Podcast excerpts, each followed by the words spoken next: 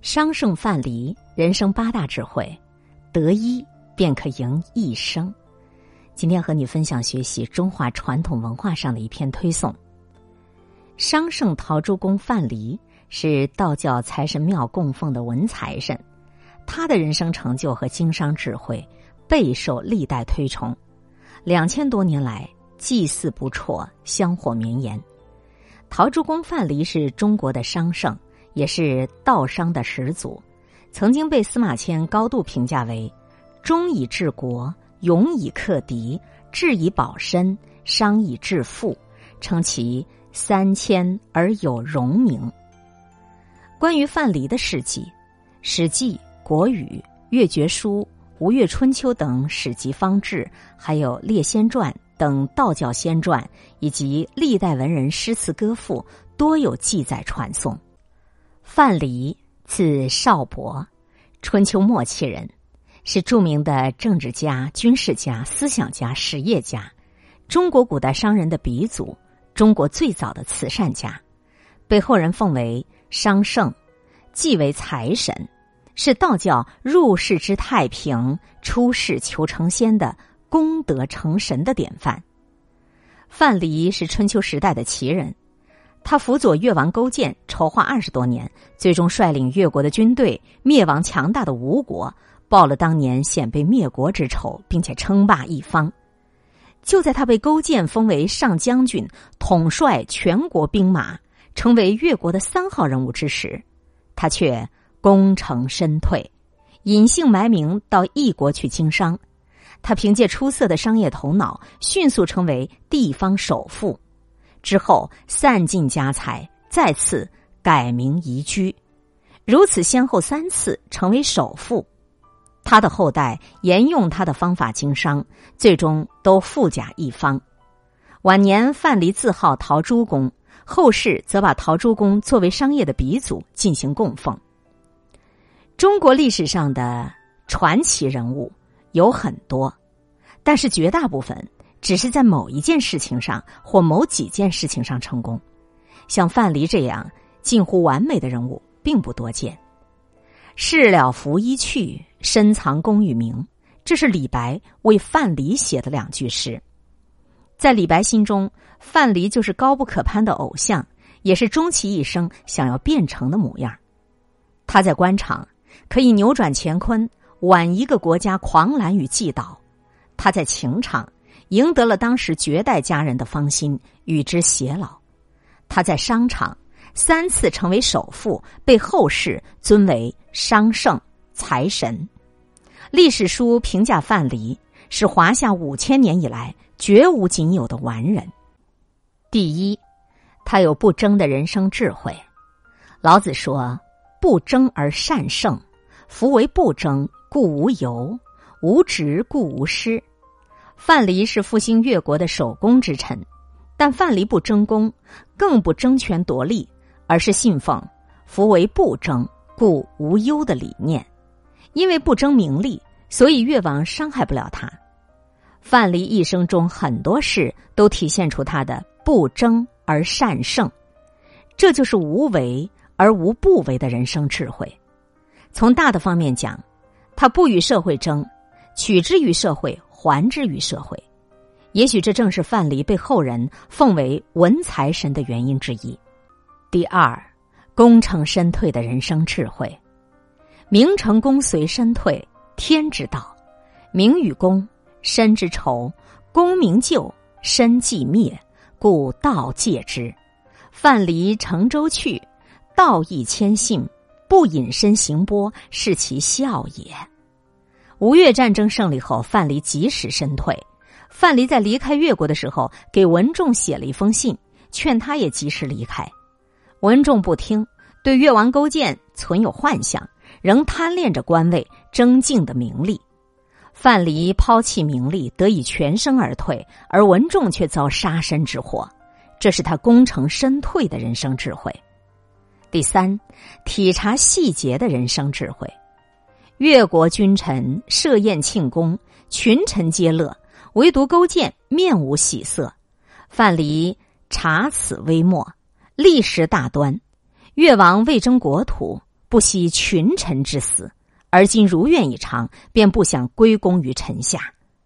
从细节之处，范蠡觉察到了杀身之祸，而主动逃避。第四，祸福相生相随的人生智慧。祸兮福所依，祸福相生相随。范蠡深谙此道，最善于在福的顶端看到祸所伏，果断离开。范蠡到了齐国，在齐国海边围垦种田，齐国聘他为宰相，他有了不祥之感。居家则治千金，居官则治卿相，此不义之极也。久受尊名，不祥。在智慧的带领下，他立即离开了齐国，隐藏于陶地。第五，选择的人生智慧。范蠡选择陶地，也是他人生智慧的体现。陶在古时候处于各国之间，是一处与各国都不相干的地方，又是一个很有发展潜力的地方。它北临中原，南接吴楚，交通便利，正是个经商的好地方。他就是在这里生活的十九年中三掷千金。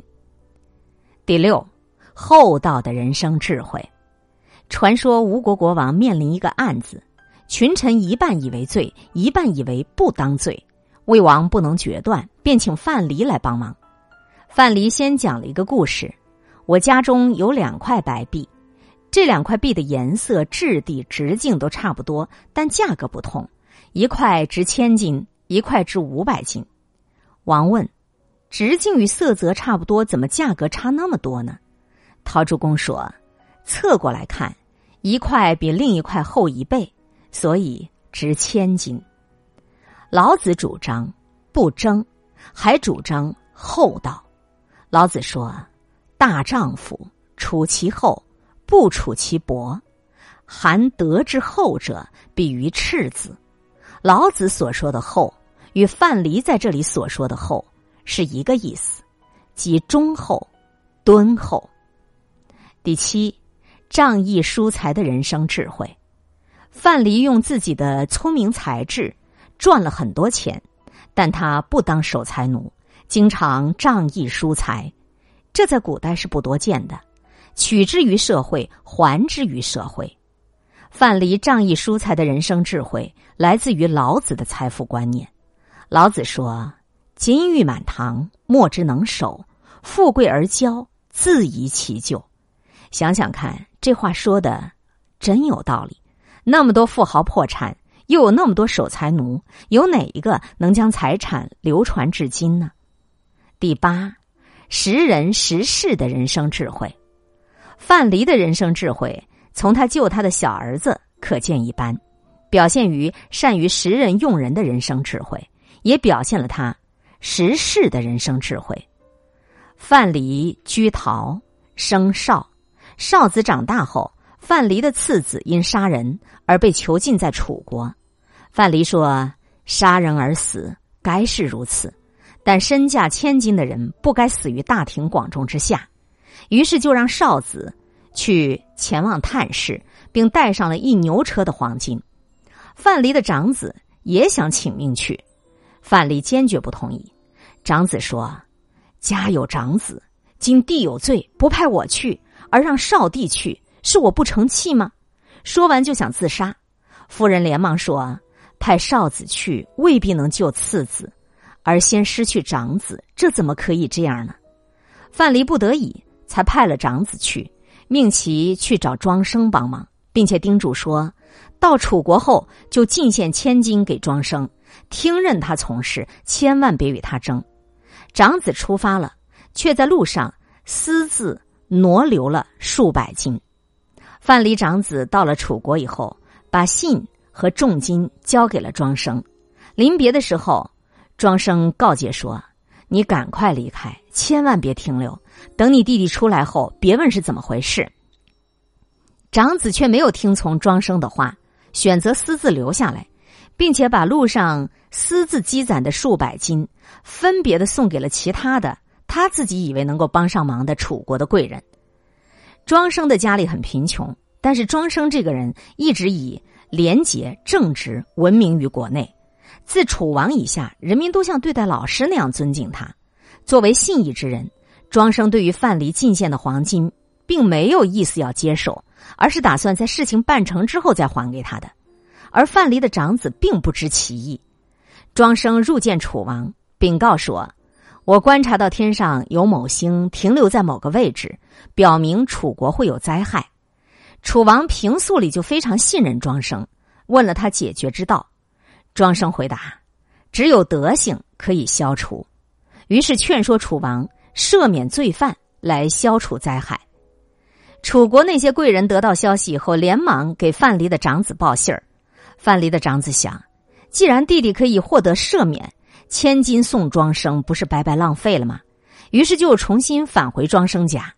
庄生惊讶的问：“不是让你走吗？怎么还没走呢？”范蠡的长子回答说。我听说楚王要大赦天下，啊，我特来告知辞行的。庄生明白了他的想法，就说：“你自己进房子里，把你的金子都取走吧。”范蠡的长子取走了自己的金子，独自欢庆。